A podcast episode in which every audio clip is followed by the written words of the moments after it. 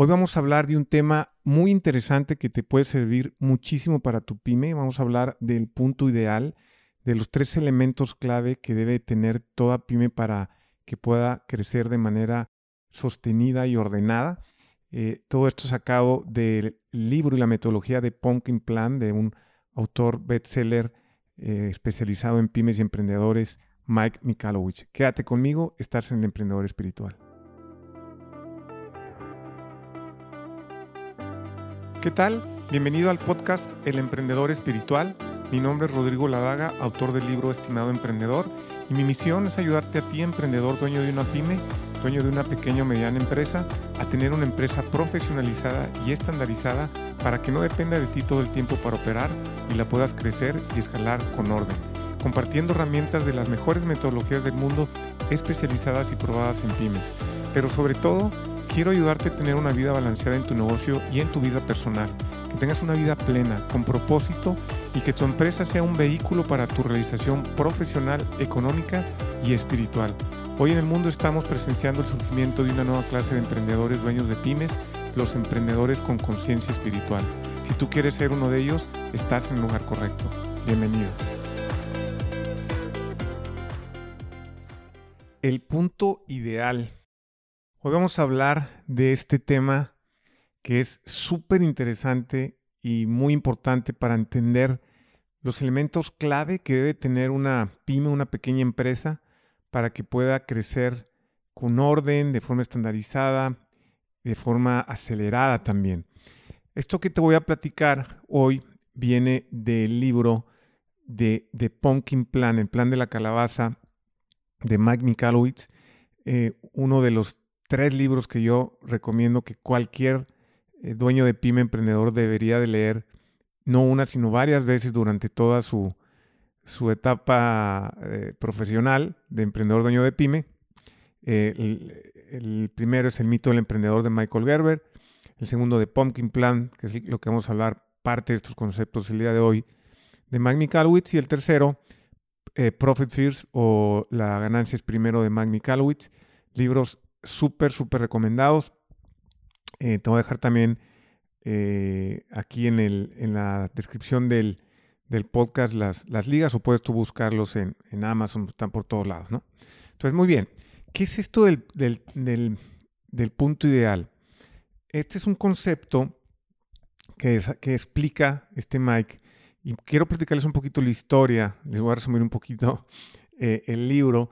Como lo he comentado aquí varias veces, yo entiendo que a veces que no todas las personas leen eh, o tienen el tiempo y además todos aprendemos de diferentes, por diferentes formatos, ¿no? El aprendizaje hoy en día se entiende que eh, puede ser combinado, audio, audiovisual, audio, como, como es este podcast, eh, leer, etcétera, ¿no?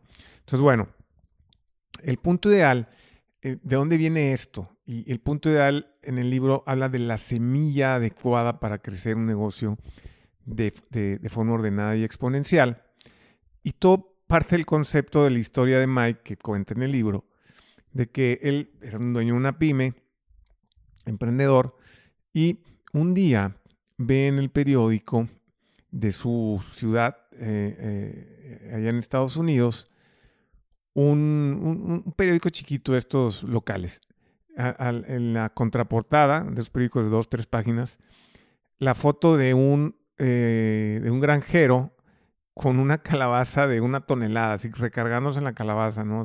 Era de su tamaño la calabaza de la persona. Y decía, granjero gana por tercer año consecutivo el premio a la calabaza más grande, ¿no? Y entonces, en la pequeña entrevista que venía ahí, eh, la reportera le pregunta al, granjero, oye, ¿cómo le haces para crecer una calabaza gigante? Y el, granjero le respondió, pues es muy similar a crecer cualquier tipo de calabaza, nada más cambia un 10% del proceso y eso hace la diferencia. Y entonces, a partir de ahí, Mike como que le cayó el 20, como decimos en México, y dijo, a ver, híjoles, esto está bien interesante. Y empezó a hacer esta analogía entre cómo cultivan las calabazas gigantes y los negocios y las pymes.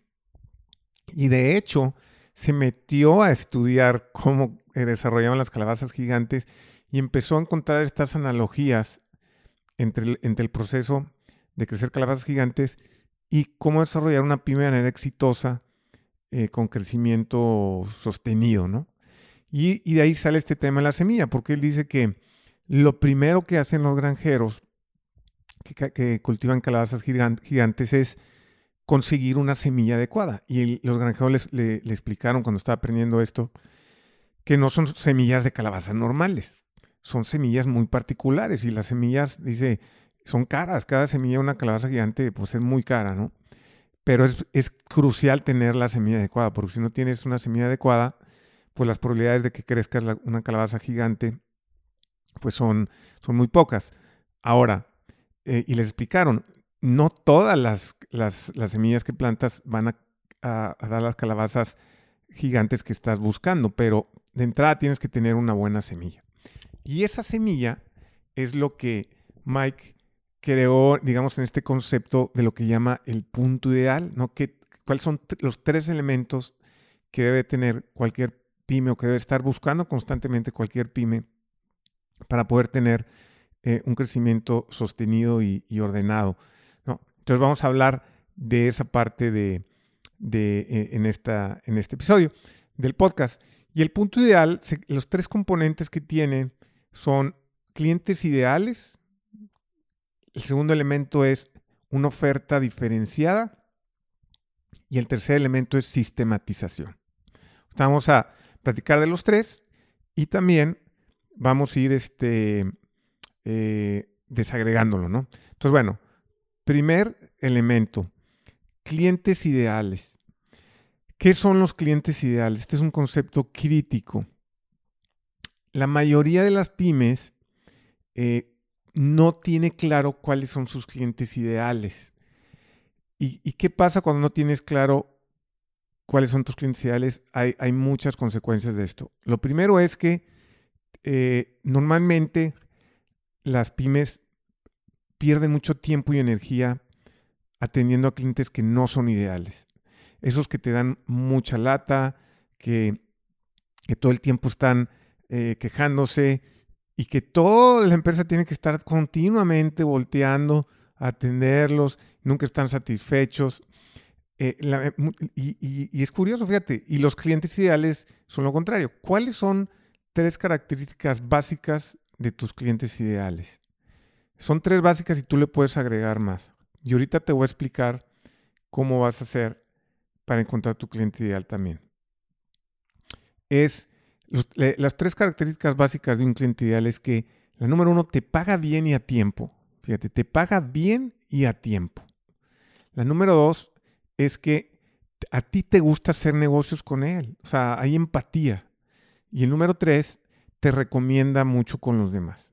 Puedes agregarle más variables, pero estas son las tres básicas. Y, y obviamente, pues el contrario de estas son las, las que no son las características de los que no son clientes ideales. No te pagan bien ni a tiempo, no te gusta hacer negocios con ellos y, y, este, no te recomiendan con los demás. Entonces, como te comentaba, la mayoría de las pymes atienden, se la pasan atendiendo a clientes que no son ideales y como los clientes ideales pagan bien y a tiempo, te recomiendan con los demás y, y te encanta hacer negocios con ellos, casi ni los pelas porque pues, realmente no dan mucha lata, ¿verdad? Entonces, la primera parte de esta semilla eh, de éxito, digamos, eh, del punto ideal, es los clientes ideales. Hay que descubrir cuáles son los clientes ideales. ¿Cómo haces eso? Hay una herramienta que tú agarras una tablita en Excel y vas a poner cuánto has vendido, eh, a quién les has vendido en tus últimos, en el último año, por ejemplo, pones toda tu lista de clientes cuando es un cliente, cuando tienes una empresa B2B, o sea, business to business, cuando es una business to consumer y no tienes ese dato, por ejemplo, un restaurante, que a veces pues, no tiene los datos de eh, eh, qué le compró cada cliente, quién vino al restaurante, no lo anotan. Pero en ese caso es todavía más fácil encontrar a los clientes ideales porque son los que repiten, los que van mucho. Entonces ahí ya los tienes identificados.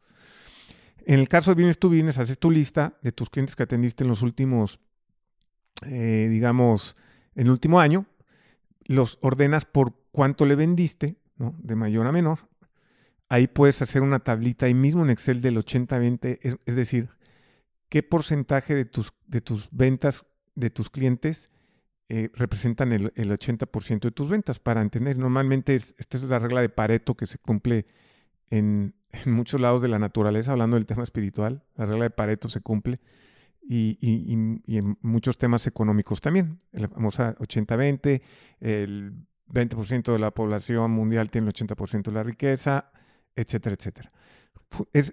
y funciona muy, eh, casi se cumple muy seguido, casi al 100 en cualquier empresa y, puede ser 70-30, 60-40, 80-20, 90-10. Es, una proporción. Entonces, supongamos que tú tienes 10, clientes. Entonces, normalmente a dos o tres clientes, dos o tres clientes se van a, van a significar el 80% de tus ventas y los otros 7 es el 20% de tus ventas restantes. Entonces, primero vas a hacer esto, vas a, hacer la lista, vas a, de lo que le vendiste en el último año, vas a, ponerlos de mayor ventas a menor ventas, vas a, sacar ahí tu proporción para entender qué grupo de clientes te dan la mayoría de tus ventas, el 80, el 70, etcétera. Y después lo que hay que hacer es calificar a los clientes. Y le vas a poner de entrada estos tres criterios. De entrada. Y, tal cual lo vas a calificar. Paga bien a tiempo, del 0 al 10 lo calificas. Eh, me gusta hacer negocios con él. Y eso tú lo sabes. Es bien, es, lo que llama, en este caso, Mike en su libro, el cringe factor, que es cuando te marca ese cliente por teléfono, ¿estás contento de, recibir la llamada o el mail? O dices, híjole, no quiero abrir este mail porque ahora, ¿qué me va a decir este cliente? ¿No? Es el cringe factor. Entonces, lo calificas de 0 a 10 si te, si te gusta hacer negocios con él y el tercero si te recomienda con los demás. Ya de ahí le puedes meter más criterios que sean importantes para ti, pero digamos que esos son un poquito los, importantes. Puedes meterle otros criterios como qué tanto, qué tanto te son tolerables cuando tú te equivocas, es también un, punto importante. Em, qué tanto comparten tus, tus valores y principios, también es importante. Puedes poner ahí varios. Haces tu calificación del 0 al 10 y sacas tu promedio y entonces los ordenas. Los que salen de 8 para arriba, esos son tus clientes ideales. Ojo, no necesariamente los que más le vendes van a ser tus clientes ideales. Porque luego viene mucho ahí el problema de las, de las pymes que creen que el cliente ideal es el que le está comprando mucho, pero ni paga bien a tiempo. Y si a una pyme, un cliente que le compra mucho, le paga mal y a 10 tiempo, puede tronar el negocio. Yo, eh, yo, eso lo he visto en cantidad de veces, en cantidad de veces, cuando un, un cliente eh, secuestra el negocio y, puedes tener muchos y, he, visto casos en los que un cliente te puede estar quitando toda tu utilidad en flujo, que es lo que importa al final del día, este, en tu empresa. Hablamos de esto ya en otro episodio en el tema del flujo efectivo. Entonces, estos clientes que supuestamente te compran mucho pueden tronarte. Hay historias de esto, ya, eh, libros que se han escrito de esto.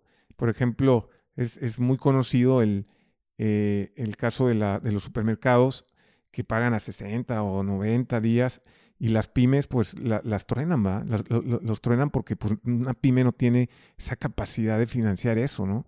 Es, es, muy peligroso y eh, por ahí eh, en, algún lugar leí que incluso empresas como Walmart en sus centros de distribución ponen letreros que dicen si, si tu negocio nos vende a nosotros el 50% más, ten mucho cuidado porque ya nos pertenece. O sea, hasta ellos mismos dicen, ojo, o sea, no, no te, no, no pongas todas tus, tus, tus, ventas con nosotros porque no es lo mejor que, te puede pasar. Entonces, no necesariamente si, si le vendes mucho a un cliente es tu cliente ideal. Es importantísimo que te pague bien y a tiempo. Bien y a tiempo y a tiempo yo te diría, híjoles, lo más eh, que de anticipo o que no se vayan muchos días porque entonces ya no, ya no necesariamente es un buen cliente. Y, yo hemos visto casos que hemos ayudado a empresas donde eh, existe un paradigma de que dicen, no, pues es que aquí en la industria sí pagan. Pues, pues, no, empieza tú a pedir anticipo y busca clientes que sí paguen anticipo. No tiene nada de malo pedir anticipo cuando tú vas a dar un servicio. Eres una pyme y vas a tener que incurrir en gastos inmediatamente el día que empieza el servicio porque vas a pagar el personal, etcétera, ¿no? Este podcast está patrocinado por Helpy Coaching. Si estás cansado de que tu empresa dependa de ti todo el tiempo, no tienes claras tus finanzas, tu rentabilidad no es estable, tienes problemas con tus colaboradores porque no hacen lo que deberían, no tienen el compromiso y no puedes conformar el equipo de colaboradores que te gustaría. En Helpy Coaching te ayudamos a profesionalizar y estandarizar tu empresa para que no dependa todo el tiempo de ti y la puedas hacer crecer con orden utilizando las mejores metodologías a nivel mundial, diseñadas y probadas para pymes, para pequeñas y medianas empresas. Somos pioneros en México y Latinoamérica en coaching de negocios especializado en pymes. Algunas de las metodologías que tenemos bajo nuestro programa propietario son Inuit, del famoso autor bestseller Michael Gerber, autor del libro El mito del emprendedor, las metodologías de Pumpkin Plan y Profit First. La ganancia es primero, del autor bestseller Mike McCallowich, la metodología Ductate Marketing de John Hamsh, la metodología Top Grading de selección de personal, entre otras. Hemos ayudado a emprendedores dueños de pymes como tú en todo México y más de 15 países en Latinoamérica. Te invitamos a bajar gratis nuestra guía especializada que creamos para ti donde conjugamos muchas de las metodologías que mencionamos. Las puedes bajar en www.helpycoaching.com slash podcast slash emprendedor espiritual. El enlace lo puedes encontrar en la descripción del podcast. Y también te invitamos a que nos visites en nuestra página en Facebook. Búscanos como Helpy Coaching. Y ahora continuemos con Rodrigo, que todavía tiene más y muy interesantes cosas que compartirnos. Entonces, bueno, clientes que paguen bien y a tiempo. Eh, que te recomiendo con los demás, que te gusta hacer negocios con ellos. Pones tu calificación, si son de 8 para arriba son clientes ideales y entonces ya los distinguiste. Una vez que los distinguiste, que los encontraste, ahora hay que hacerle una entrevista a clientes ideales. Y esta entrevista, lo que quieres tú saber es, por ejemplo, qué, qué es lo que le gustó de usted, de ti, de tu negocio, por qué, eh, qué, qué, problema le ayudaste a resolver, eh, si te ha recomendado con alguien, qué cosa les dice de ti, eh, si están en redes sociales, qué tipo de grupos en redes sociales frecuentan, qué tipo de redes sociales, si están inscritos a alguna cámara o alguna asociación. En fin, quieres saber todo de ellos, lo más posible de ellos, porque lo que tú quieres es clonarlos.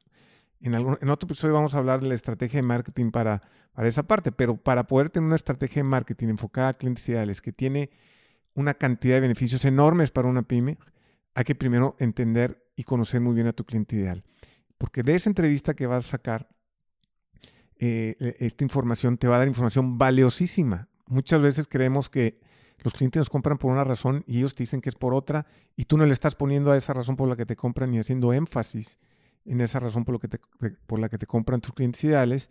Y entonces eh, eh, todo esto ayuda muchísimo. Entonces, una vez que ya encuentras tus clientes ideales, haces la entrevista y después hay que hacer un perfil psicográfico y demográfico del cliente y una estrategia de marketing que hablaremos en otra ocasión. Ahorita nada más estamos viendo los elementos clave que debe de tener eh, este punto ideal, esta semilla ¿ah? de calabaza gigante. Entonces, ok, ya tocamos el primero, acuérdense que son tres, clientes ideales, diferenciación y sistematización. ¿Ok? Muy bien. Ahora nos vamos a ir a la diferenciación. Y, y aquí, el concepto es diferenciación, no tiene que ser algo 100% diferente, ni mucho menos. Muchas veces una pequeña diferenciación hace la diferencia. Eh, y muchas veces esta diferenciación, como ya hemos platicado en, capítulos anteriores, puede venir y debe de venir de la, del perfil del, del, emprendedor. O sea, que le imprimas tu sello muy particular a tu empresa y eso va a ser ya una diferenciación natural. Y acuérdense, cuando tú, le imprimes tu sello único a tu empresa, eso viene más de la parte del espíritu, la parte del, de la conciencia, de la alta conciencia. Entonces, tú, tú que eres único y irrepetible como todos los seres humanos, le estás metiendo esa originalidad a tu negocio y, y así eh, es un negocio que hay miles en el mercado con los que compites, tienes una cuestión diferente que te hace diferente a ti. Hay que simplemente observar que te hace diferente y esa es tu diferenciación. No tiene que ser una disrupción, no estamos hablando de, esos conceptos disruptivos en empresas tecnológicas, no. Estamos hablando de la realidad de las pymes, de la 98% de las empresas en el mundo que son pymes, ni pymes, y estamos hablando de, estos conceptos de, diferenciación. ¿Cómo te puedes diferenciar un poco? No con un poquito que te diferencies, ya no eres igual a los demás.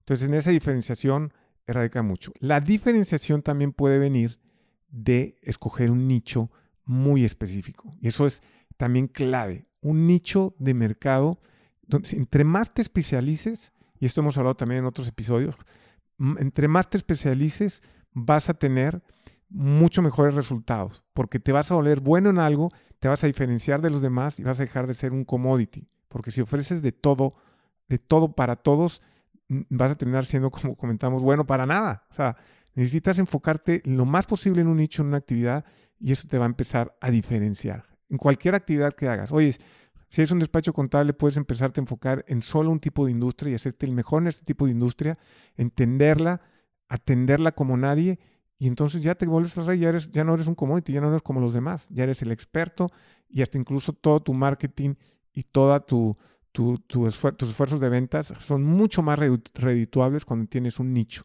Cuando no tienes un nicho estás muy disperso y le tratas de pegar a todos y, como comentamos es como ir a cazar al bosque tirando una escopeta hacia el cielo a ver a quién le pegan, ¿no? Pues imagínate. A, la diferencia, a diferencia de estar bien enfocado en un nicho y vas al bosque y si mi nicho es ese conejito que de tal, de tal eh, especie y que está por estas rocas, entonces cuando yo dispare, eh, mis, mis, este, mis esfuerzos de marketing y, de ventas pues van dirigidos a, ellos nada más, ¿no? ¿no? Y son muy efectivos, eh, con costos mucho más bajos y, con un retorno de inversión mucho más alto, ¿no? Entonces, bueno, bien importante esta cuestión de diferenciarse, pero también ir escogiendo un nicho. Pero la diferenciación tiene que ser pequeña, ¿no? No tiene que ser así disruptiva. El tercer elemento es la sistematización. Y esto es la parte de estándares y procesos. Porque si tú quieres tener un negocio que vaya creciendo de manera consistente y constante, si no le metes procesos y sistemas, si no estandarizas, pues prácticamente va a ser imposible crecerlo o va a ser un negocio que va a estar constantemente en riesgo, como llamamos nosotros, de implotar, o sea, de, de, caerse, porque no hay procesos y sistemas, y entonces todo depende del dueño o de personas clave, y entonces llega un momento que aunque dependa de ellos, ya no es posible atender a, todos de la misma forma sin tener procesos y sistemas. Esta parte es crítica, estandarizar la empresa desde el principio para que pueda clonarse, para que las cosas siempre se hagan igual, independientemente que el dueño esté ahí o no. Entonces, ¿qué pasa? Vamos a ver estos tres elementos y qué pasa cuando tienes, solo tienes eh, uno u otro y, en qué, y en qué situación caerías. Si tienes, por ejemplo, a tus clientes ideales, vamos a poner que ya hiciste ese trabajo, ya lo identificaste y estás trayendo a puros clientes ideales, o la gran mayoría, no van a ser el 100, pero que el 80% sean clientes ideales, ¿no? Aquellos que te pagan bien a tiempo, que te gusta hacer negocios con ellos y que te recomiendan. Vamos a suponer que tienes clientes ideales, eh, que tienes sistematización, que tienes procesos y sistemas, pero no tienes una diferenciación, no tienes a un nicho y ni tienes alguna diferenciación. ¿Qué sucede cuando tienes esto? Pues estás en un problema de presión de precios. ¿Por qué? Porque aunque tengas clientes ideales y sistematización, si no tienes diferenciación, pues tus clientes te van a decir es que prácticamente ofreces lo mismo que los demás. Entonces la única forma en que puedo compararte es por precio. Entonces te, te, empiezas a convertir en un commodity, que es lo que sucede con muchas pymes.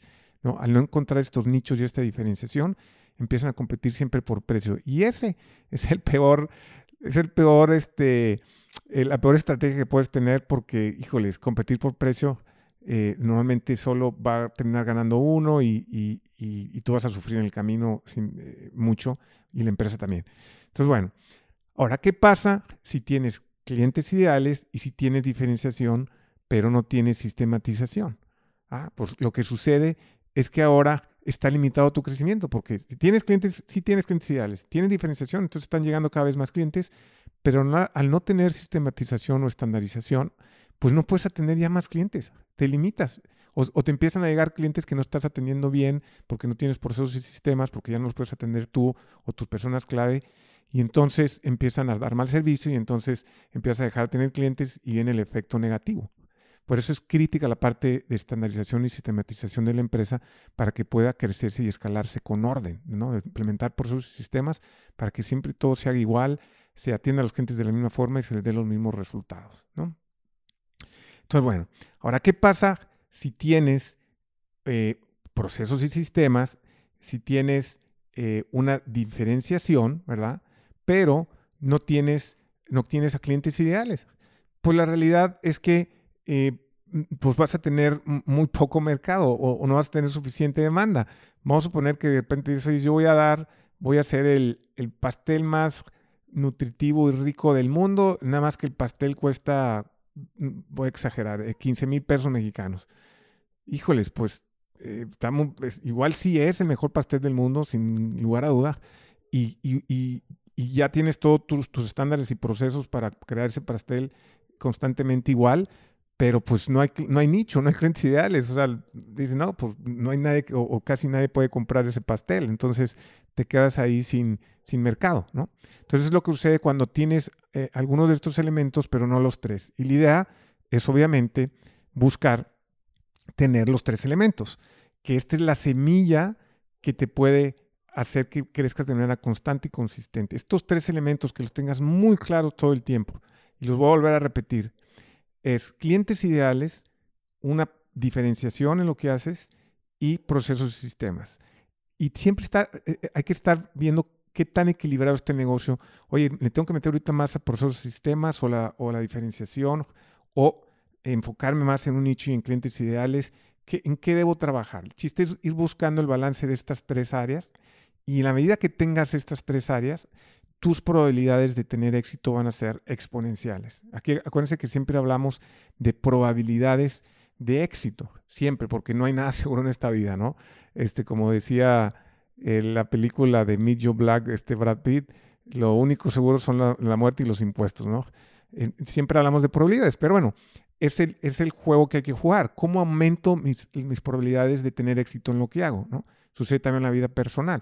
Oye, ¿quieres bajar de peso y estar en forma? ¿Cómo aumento esas probabilidades? Pues si hago ejercicio, si llevo una buena dieta, pues las probabilidades de que vaya a estar en forma y, y, saludable, pues son muy altas, ¿verdad? O sea, eh, son muy altas.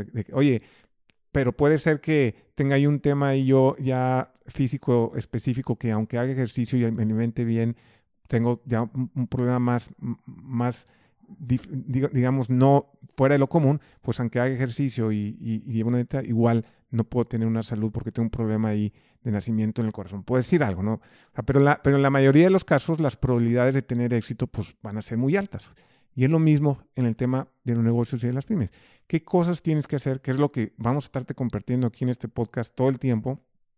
¿Qué cosas puedes hacer? ¿Qué herramientas puedes implementar para aumentar radicalmente tus probabilidades de éxito en tu, en, tu pyme? Ya hemos platicado de las estadísticas de, falla de las pymes a nivel mundial, estudios que se han, vienen haciendo desde hace 40 años, el 80% no llega a los primeros dos años, las crisis sobreviven se las pasan solo sobreviviendo. Entonces, ¿cómo, ¿cómo le damos la vuelta a esa estadística? ¿Qué herramientas debo implementar en mi pyme, en mi pequeña empresa, para que pueda tener las mayores probabilidades de éxito? Entonces, de eso se trata estos tres elementos que te estoy compartiendo. Buscar tener ese balance entre los tres y estar siempre monitoreando. A ver, cómo voy con mis, sistemas y procesos para que pueda yo realmente poder entregar mi producto y servicio siempre igual, independientemente que la gente entre, venga eh, y salga de la empresa, la rotación normal, que no dependa de mí todo el tiempo, que yo me pueda despegar, pueda poner una o dos o tres sucursales o lo que sea y, todo va a funcionar igualito, ¿no? Es eh, siempre eh, de, la misma forma. ok, ¿cómo voy con eso? ¿Cómo voy con mis clientes ideales? ¿Me estoy enfocando en un nicho o estoy otra vez empezando a abrir y atender un poco a, todo tipo de clientes, eh, estoy dejando de identificarlos y entonces estoy perdiendo mucho tiempo ya teniendo clientes que no son ideales, que me están eh, quitando el tiempo a mí y a toda la gente y estamos dejando de atender a nuestros clientes ideales. Cómo voy con eso, cómo voy con mi diferenciación y con, y con mi enfoque en un nicho. Oye, si tengo alguna diferenciación que, que la están eh, valorando nuestros clientes, debo hacerle más énfasis a esa diferenciación, debo comunicarla más en mi estrategia de marketing, debo desarrollarla más o debo incluso buscar profundizar más en, esa diferenciación, ¿qué debo hacer? Entonces, hay que ir buscando entre esos tres elementos que llamamos aquí la parte del, punto ideal, de esta semilla de la calabaza que habla Mike, Mike en el libro, que es clave para a partir de ahí tener las probabilidades de crecer un negocio de forma eh, constante y creciente. Te pido nuevamente que me dejes tus comentarios en Instagram y en Facebook, qué te está gustando, qué, cosas podríamos mejorar, qué temas te gustaríamos tratar eh, para que vayamos construyendo este espacio juntos. Bueno, muchas gracias por escucharme hasta aquí. Te espero en el siguiente episodio. Yo soy tu amigo Rodrigo Ladaga y recuerda que aquí tú y yo estamos creando negocios con ciencia.